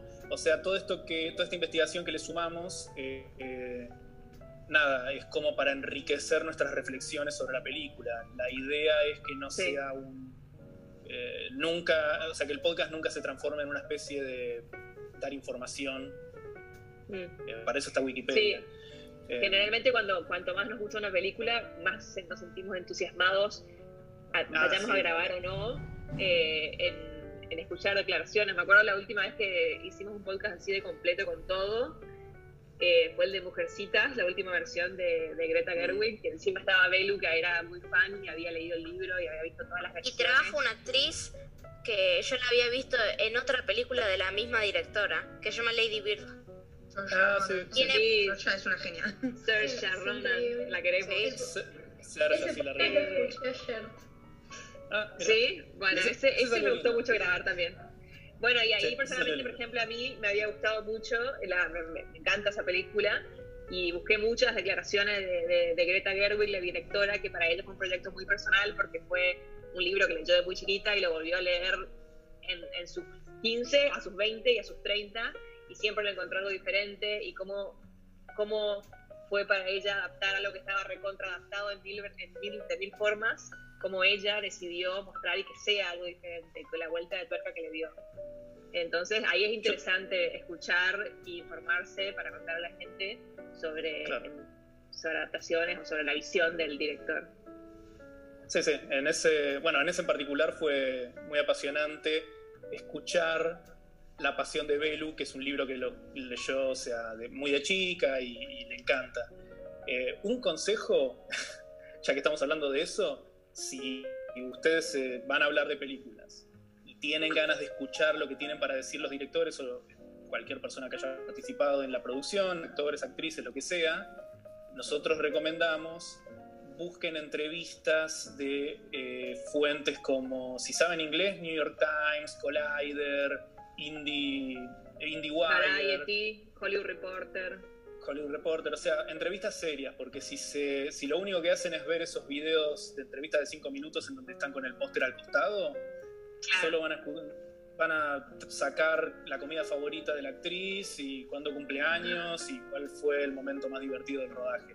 O sea, si quieren realmente paparse y aprender eh, sobre la película, busquen, eviten esas, esas, no entre, esas, entrevistas que en realidad son como material de mercadeo porque realmente no, no dicen nada. Me parece como que eso es, importante en cuanto a investigar estas cosas. Bueno, eh, yo tenía una pregunta que es, eh, ¿hay que saber de, yo qué sé, de, podcast, hay que saber de audio, hay que saber de edición, hay que saber, eh, o hay que tener los mejores equipos para hacer un podcast, o para arrancar por lo menos? No, para nada. Em, o sea, todo lo que todo lo que pueda sumar de equipos y de conocimiento obviamente ayuda, pero no es fundamental para nada.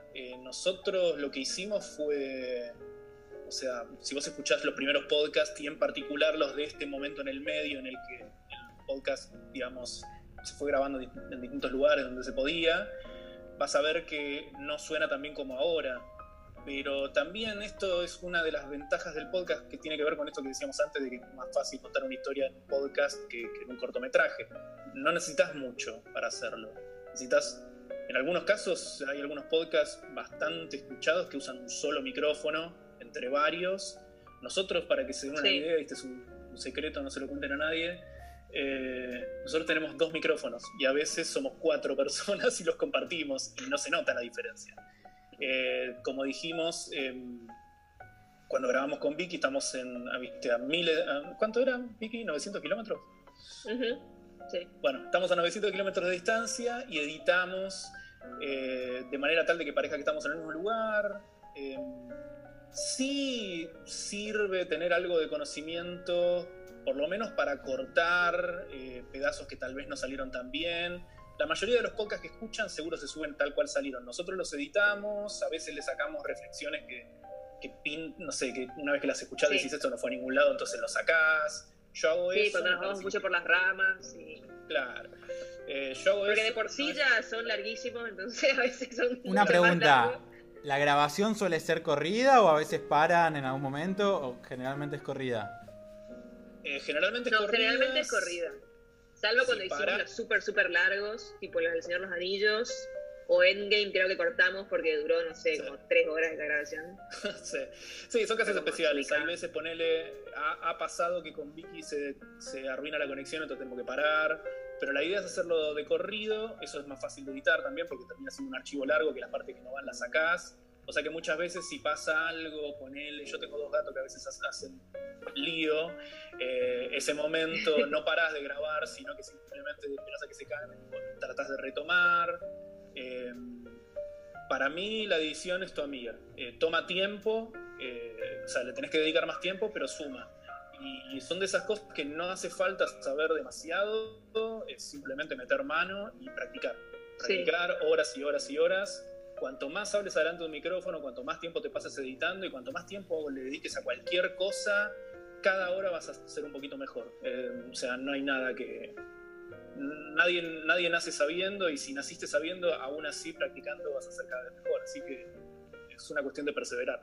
Pero creo que en esto, en podcast en particular, son tan sencillos que no, es que necesitas eh, ningún conocimiento previo, es, es meter mano. Nosotros usamos Adobe Audition para grabar y para editar. Ah, un consejo. Pero hay, muchos programas igual para grabar.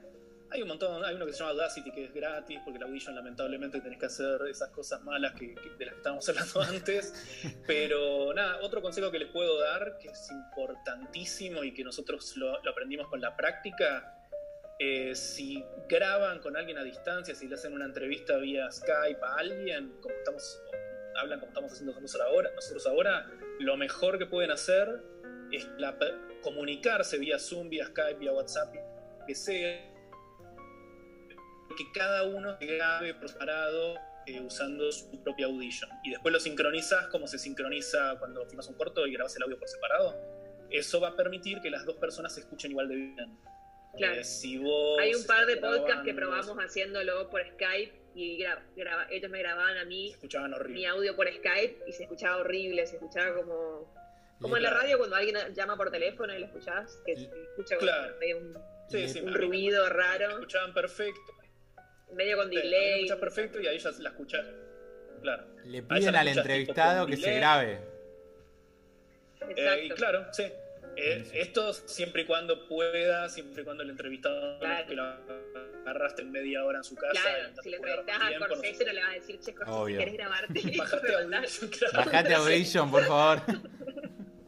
Sí, sí, pero bueno, siempre todo el esfuerzo extra que podés hacer se nota. Eh, yo ahora, el año pasado empecé, ahora lamentablemente no lo podemos estar, eh, no lo pude seguir este, este subproyecto porque eh, ¿cómo se llama? Bueno, por la cuarentena, pero el año pasado empecé eh, la idea de, de hacer podcast, como los que hacemos, con spoilers, hablando de lo que acabamos de ver, pero con los creadores de esa cosa.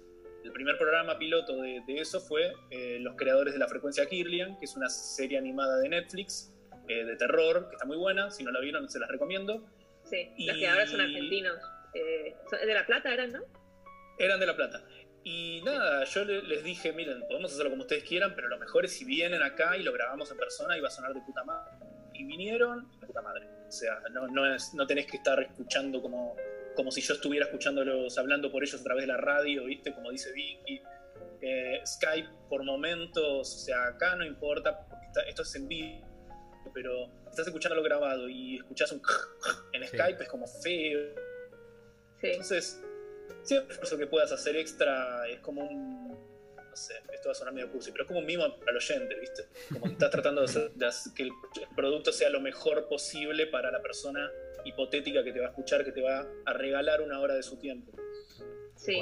Ahora que muchos podcasts están grabando a distancia por la cuarentena, hay muchos que no hacen eso, simplemente ponen la, la grabación por Skype y se nota y queda horrible y a mí la verdad que me da, Claro. quiero poner stop porque no, no Nosotros- quiero escuchar así. Sí.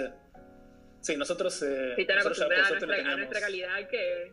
sí, Claro, ¿viste? No podés volver atrás después. no. No, pero sí, es, eh, me parece que es, ese es un esfuerzo que recontra vale la pena. Que así la gente está concentrada en lo que estás escuchando y no pensando qué feo, dónde estará, por qué se escucha así. Eh, Sí. es un poco el, el criterio que, debe, que, que se usa para hacer todas las cosas que les gustan, sea películas, series, siempre la idea es que no haya nada que no esté funcionando que te distraiga de lo importante que es el contenido. Tal cual. Bueno, eh, la última pregunta, creo que no sé, nos queda mucho más tiempo, es, eh, bueno, eh, ustedes hacían, si no me equivoco, tipo un podcast a la semana y bueno, ahora con la cuarentena, no tengamos en cuenta la cuarentena, eh, sí. cuando estaba GMC normal, hacían como dos o tres por semana y estaban, están bastante bien editados, escuchan bien, o sea, están bien.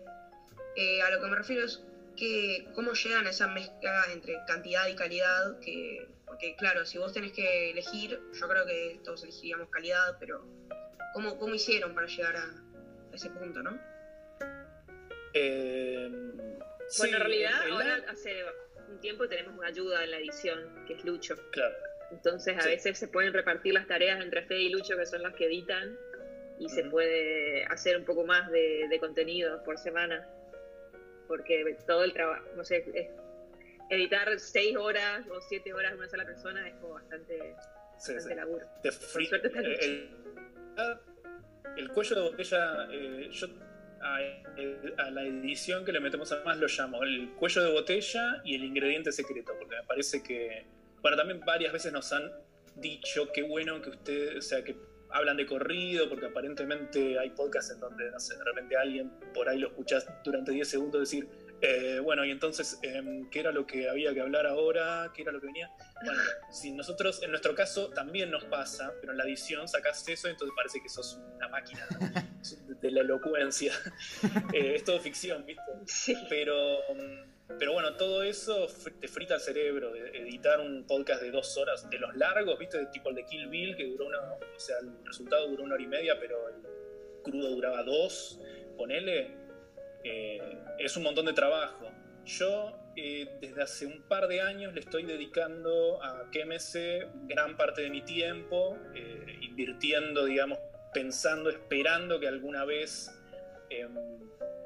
Pueda ser completamente redituable y autosustentable el proyecto, por lo que desde el año pasado más o menos, en realidad un poco más, desde que cumplió cinco años el podcast y ahora estamos camino a cumplir siete, eh, tomé la decisión de que quiero, de que quería producir más podcasts, lo que significa que íbamos a poder hablar de más películas y más series, o sea, eso significaba también que nuestros oyentes siempre encuentren algo que vieron o que quieren ver en nuestro catálogo, porque recuerdo la idea de que, que hayan visto la película o la serie antes de escucharnos. Entonces, la idea es que si, cuanto más hay, más probable es que haya algo que te haya gustado, eh, que, que hayas querido ver o que, o que quieras ver.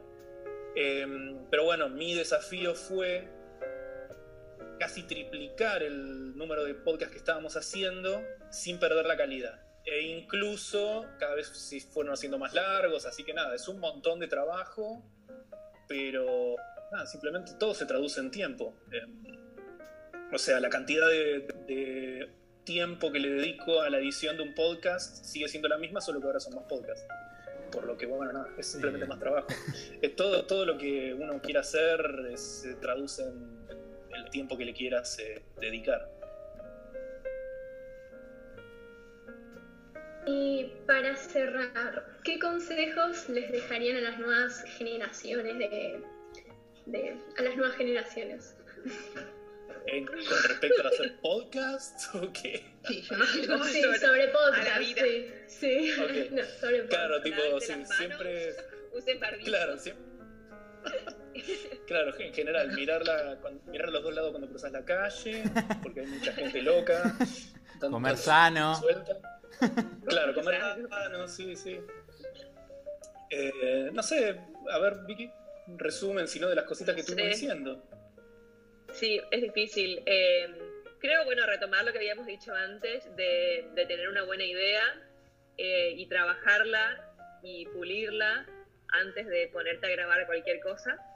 Y, consumir mucho también, porque creo que eso también te hace tener un filtro de en cuanto a películas y en cuanto a podcast o lo que sea que quieras producir. Si te querés ser youtuber, no sé, fíjate, alguien que te inspire, busca canales o podcasts que te inspiren, trata de copiarlos, sacar las cosas buenas. Eh, y nada, y tratar de informarte y siempre ser vos mismo y decir la verdad y ser sincero, no importa lo que te vayan a decir, porque alguien que lo va, lo va a valorar. Sí, sí, sí. Eh, ten, ten en cuenta que en internet digas lo que digas, hay alguien que se va a enojar con vos, así que eso es Sí. el mejor criterio Sí, para, para ser honesto. Eh, sí, eso. Eh, me parece que, como dice ella, eh, bueno, una cosa que no dijimos es no frustrarse, justamente, tal vez es lo que les pasó a ustedes cuando hicieron un par de, eh, no sé, Mm. corríjame si me equivoco, ¿no? Pero recién me dijeron que arrancaron un podcast y lo abandonaron rápido.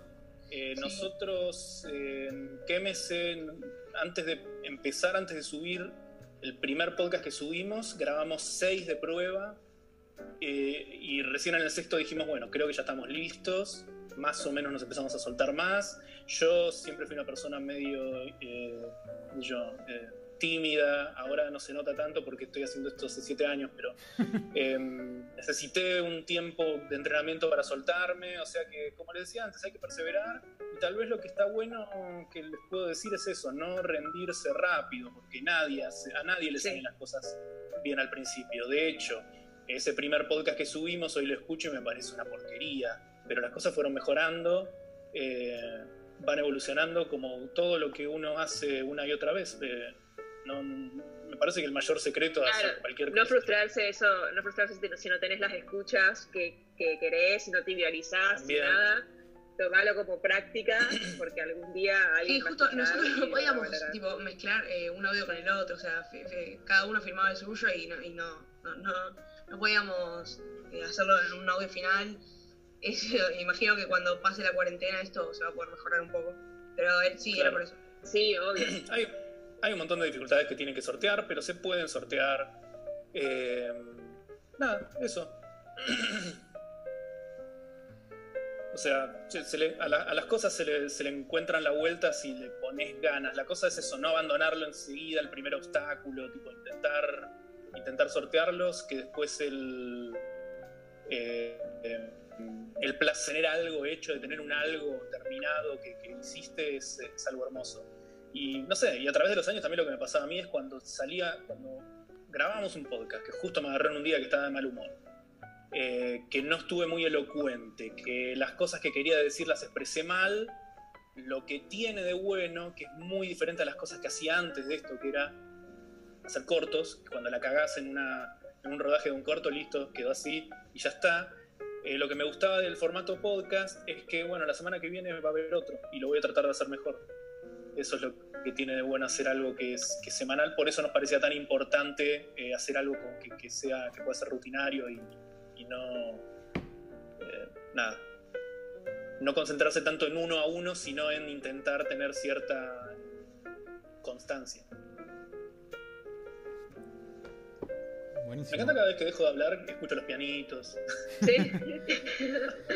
Chicos, ¿tienen alguna pregunta más? ¿Algo que se... ¿O ustedes le quieren hacer alguna pregunta final a los chicos también? Si se les llega a ocurrir, están invitados. Eh, No, pero me gustaría mucho, en cuanto tengan algo para escuchar, me gustaría que nos lo manden, así, así vemos si... Sí, vemos sí, cómo salió. ¿Se comprometen acá al aire, chicos? Sería un honor. Parece buena idea. Ahora, que les dije eso, están como jugadísimos. Ahora están Sí, jugadísimos. sí, sí, sí. Mejor, mejor. Porque van a quedar muy mal, si no. Claro. Esto está grabado. Sí- Vamos a quedar Y esto puede salir después. Bloqueados en Instagram. Dentro de varios años, cuando Claro, tengan un podcast súper exitoso y se acuerden de este momento, van a, los Claro. van a entrevistar a ellos y van a decir, ¿se acuerdan cuando nos dijeron del podcast? Sí, sí, o si no, tipo, le- les mandamos mensajes, che, invitanos a tu podcast, que en el nuestro ya no lo escucha nadie y no Ahí va, claro, claro. eh, no, si, me permiten, yo a mí lo que me gustaría decir antes de terminar es, nada, si nos está viendo gente que no nos escucha, que no nos conoce, nos pueden encontrar en Spotify, ahí van a encontrar más de 400 programas, algo que hayan visto tienen que encontrar. Eh, Después, si tienen ganas de saber qué, qué es lo que estamos cocinando, qué es lo que se viene, nos pueden seguir en Twitter e Instagram, en donde eh, comentamos todas las novedades, eh, por ejemplo, en donde anunciamos que íbamos a estar acá. Y por último, eh, para ayudarnos a cumplir el sueño de que el proyecto sea autosustentable, eh, tenemos patreon.com barra patreon.com barra que es, eh, bueno, ahí pueden hacer una contribución, eh, quienes les guste escucharnos y, y quieran que sigamos haciendo esto por mucho tiempo más. Además, al hacer la contribución, van a tener acceso a algo que es relativamente nuevo, que es un chat secreto en el que están, en el que ya hay un montón de oyentes que, bueno, conversamos, hacemos bueno. juegos, vemos películas eh, sincronizadamente, todo eso. También tienen acceso a contenido exclusivo, nada, un montón de cosas Genial eh, a las que van a acceder si nos dan una pequeña mano en- a través de Patreon. Fede, ¿dijiste el Twitter y el Instagram eh, para que lo sigan? ¿Lo dijiste? El... Quémese. ¿Con qué meses se los encuentran en ambos? Listo. Sí. Pregunta, pregunta la suerte- rápida. ¿Va a volver el cine Q? tipo, yo quiero ir a alguna. Sí, sí, sí. Pueda. Ay, sí, estaría re bueno, sí, sí. Uno de los. Este, los- los este año había muchísimos planes de, de Cinecu, Sí. especiales, encuentros, año- eventos. El proyecto se iba a expandir en más eventos, encuentros, cosas con cosas así en persona, pero que no saben qué pasó. La pandemia. Tranqui. Eh, pero sí, Pero, en pero sí, cuanto re va a volver. En cuanto se pueda, tenemos ganas porque la verdad que cada vez se ponían mejores. Eso sí es una de las cosas que tengo ganas de hacer desde, o sea, des- desde hace muchísimo tiempo. Es otra de la, otro Sí. de mis sueños, tener un, un espacio como ese. Aparte, eh, este año arrancó con, o sea, nos dio muchas ganas de hacer eso porque arrancó con el evento más grande que hicimos hasta ahora, que fue el evento de los Oscars, que no sé si alguno vio por ahí alguna foto o algo, Sí, que vimos sí. todos juntos con un montón de oyentes y los Oscars. Y nada, quedamos muy conformes con la convocatoria y con cómo salió, así como que nos dio mucha pila para seguir y después, bueno, vino el COVID. Pero bueno, El pero ya COVID-19 volveremos. nos- El COVID-19. Sí, sí. sí. Pero sí, en cuanto se pueda, lamentablemente, por más que levanten la Maldito cuarentena, COVID-19. probablemente- Sí, sí, sí, nos, nos cambió lo- el, año a todos. Igual creo que va a ser, o sea, por más que levanten la cuarentena en dos semanas, probablemente esa clase de eventos va a haber que esperar un poco más, así que tal vez para fin de año sí se puede hacer. Es una lástima porque Sí. de verdad, como dice Vicky, teníamos muchas ganas de hacer esa clase de cosas, pero bueno, eh, desde la cuarentena estamos intentando igual no dejar de producir, porque es lo que nos gusta hacer, así que también hay, hay que hacer lo que se puede con lo que hay. Sí, estrenos no hay, pero bueno, siempre queda algún clásico por cubrir, alguna serie. Así Sí. que. Es un buen momento para grabando. ampliar el catálogo, como estaban haciendo. Sí, sí, Tal estamos cual. hablando de clásicos y lo que tienen los clásicos es que son más difíciles porque uno se supone que tenés que decir cosas más interesantes, ¿viste? Tenés Claro, que estar mejor claro. preparado para lo Tal cual. no Claro. se puede hacer. Pero estamos haciendo lo mejor que podemos y creo que están saliendo bastante bien dentro de todo. Eh, son más difíciles de editar cuando está todo el mundo a distancia, tiene sus dificultades, pero dentro de todo estamos contentos con lo que está- saliendo. Bueno, chicos, Fede, Vicky, un gustazo enorme. Eh, de mi parte, muchas gracias por venir. Estuvo buenísimo. Eh, Fue un gusto conocerlos a los dos. Sí. El gusto A ustedes. Así que bueno, muchísimas gracias. Y nada, síganlos ahí en, sigue, en Quémese. Sígueme, ya hice en Quémese. ¿Te sumaste? Sígueme, arroba Eh, bueno, eh, muchas gracias chicos, un gustazo enorme y nada, Gracias a estemos en contacto. Vean Muy los cortos de los chicos que van a tener acá futuros cineastas del futuro que esperemos que Sí. próximamente Sí. eh, va- vayan a hablar de sus películas. Eh, estamos sacando, les Sí, es, cuento. muy, es muy inspirador lo que hacen que sean tan chicos y tengan esta, esta pasión. Sí, sí, me, me, parece me muy- faltó. muy lindo. Perdón, perdón que me meto que ya estaba cerrando, pero Por me favor. faltó decirles eso de lo que hacen. Estuve chumeando, es hermoso. Eh, yo cuando Sí. era cuando tenía la edad de ustedes iba a un taller de cine que se llamaba Taller de Cine El Mate. El mate, ¿Me sí, sí, sí, sí, sí, sí. Sí. Y eh, nada, me parece que si les gusta esto y ya empezar a su edad a practicar y a hacer cosas, es maravilloso. Se me pone la piel de gallina de, de- de pensar que, Sí. que hay espacios así. La verdad que está buenísimo. Qué lindo. Los felicito. Gracias. Son unos genios los chicos y ahora tienen hicimos una plataforma que se llama Creatorflix que estamos lanzando ahora. Ya está se pueden ver algunas cosas, pero la vamos a lanzar oficialmente en breve, donde están todos los cortos de los chicos que estamos subiendo, así que ahí Ah, tienen genial. es una especie de Netflix de contenidos creados por niños y adolescentes nada más. Espectacular. Mm. Ay, qué lindo. Después pasen, pasen el enlace y lo Les compartimos pasamos. en nuestras redes. Dale, Para que totalmente. llegue a nuestros oyentes. Dale. Bueno, chicos, muchas gracias. Mai, Gracias a Lisa, ustedes. Joaco. Bueno, fue un gusto. Gracias por estar acá. Gracias, chicos. Abrazo muy grande y Ay, muchas nada. gracias, chicos. Chao. Estuvo Fue re un gusto también Sí, fue un conocerlos. podcast de Tarkovsky. Tarkovsky, No, no. me parece no.